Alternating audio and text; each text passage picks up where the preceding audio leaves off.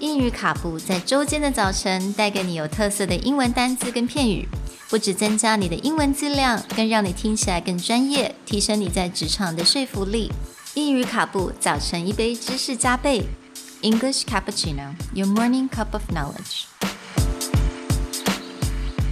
Good morning, everyone, Good morning. and welcome to English Cappuccino, episode 38. Today's word is abundance, an adjective meaning ample quantity or to have more than enough.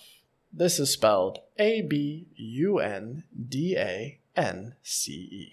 今天的单字是 abundance。那 abundance 它是形容词，它的中文的意思就是很丰裕的意思。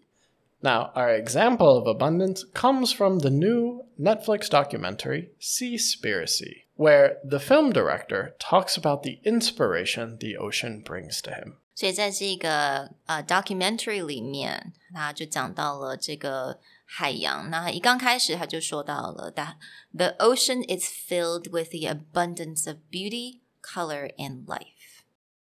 My obsession with the ocean, though, was really born out of watching documentaries from people like Jacques Cousteau, David Attenborough, and Sylvia Earle.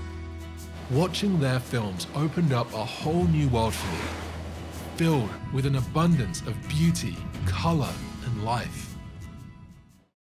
In this case, the definition they're using is to have ample quantity. You can use abundance to describe having more than enough. Often in the news, you'll hear the term an abundance of wealth, meaning a country or a group of people has a lot of money.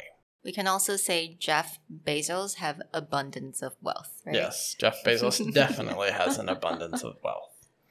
Well, we hope that you have found an abundance of information in our podcast, and we'll talk to you guys next time. Bye. Bye.